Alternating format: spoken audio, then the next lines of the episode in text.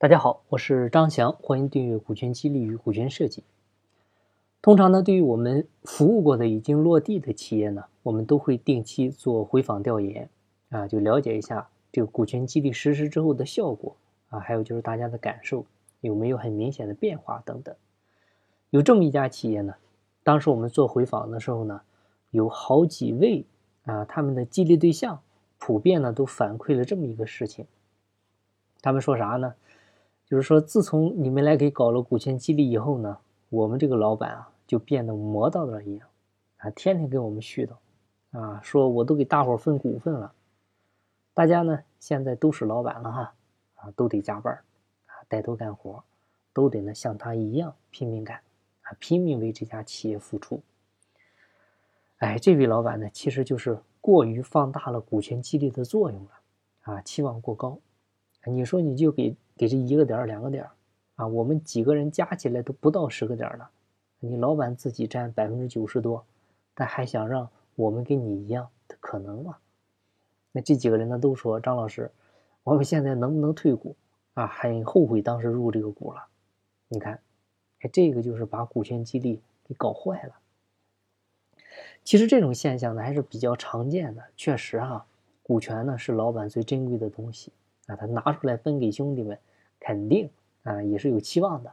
期望呢，就是给了股份，高管也能把自己当老板啊，也能够为公司尽心尽力，能够跟老板一起担风险。甚至呢，有些老板还玩起了道德绑架啊，自认为这个股权激励，他就是老板施舍给员工的。员工呢，一定要懂得感恩啊。比如说，我都给你们股份了，你们还不给我好好干啊，真是一群没良心的东西。但是呢。这个期望越高呢，他失望越大，因为股权激励呢，它就是一种激励工具而已。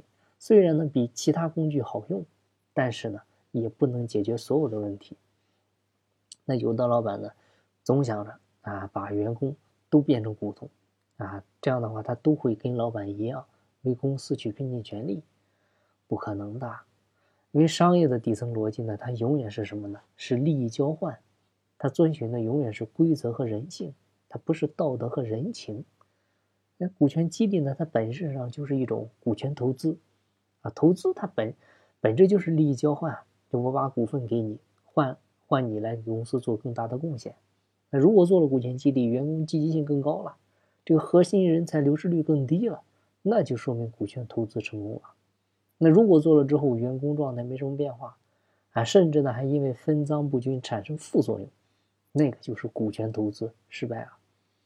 你不管是成功还是失败，投资就是有赚有赔，要客观处理，要理性对待，但没必要上升到道德的层面，否则的话，你老板累啊，你员工也很累，他既起不到股权激励应该有的作用，他还让员工背后背后骂你，你说你图啥呢？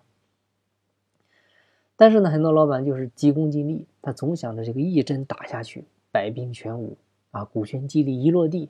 员工给我个顶个的卖力干，他不可能的。各位，股权激励它不像像提成、像奖金、像这种短期激励见效很快，它是一种长期激励，它一般是需要一到三年才能看出效果。但是它有了效果之后，啊，也会一直持续。那这个是股权激励的特点。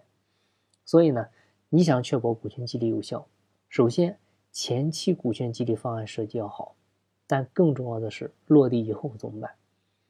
比如经常开股东会啊，让兄弟们发发言啊，投投票啊，做做决策啊，多体验体验当老板的那种感觉啊，对吧？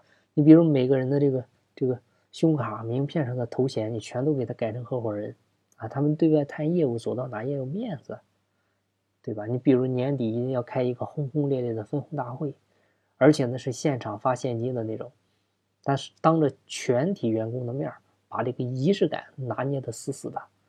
你只有这样，才能让他们潜移默化当中，快速的进入股东角色，他发自内心的把自己当成这家公司的老板。所以呢，我想说，股权激励呢，它一定是一个慢功夫，它讲究的是小火慢炖。啊，你要知道，改变一个人比杀了他都难。那股权激励这么大的事儿，你怎么能着急呢？好，今天的分享就到这儿，希望对您有收获。有更多股权或者管理方面问题，欢迎加我微信详细沟通。每天早七点，我也会在喜马拉雅进行直播，欢迎您的关注。节目在西天，精在路上。我是张翔，下期再见，拜拜。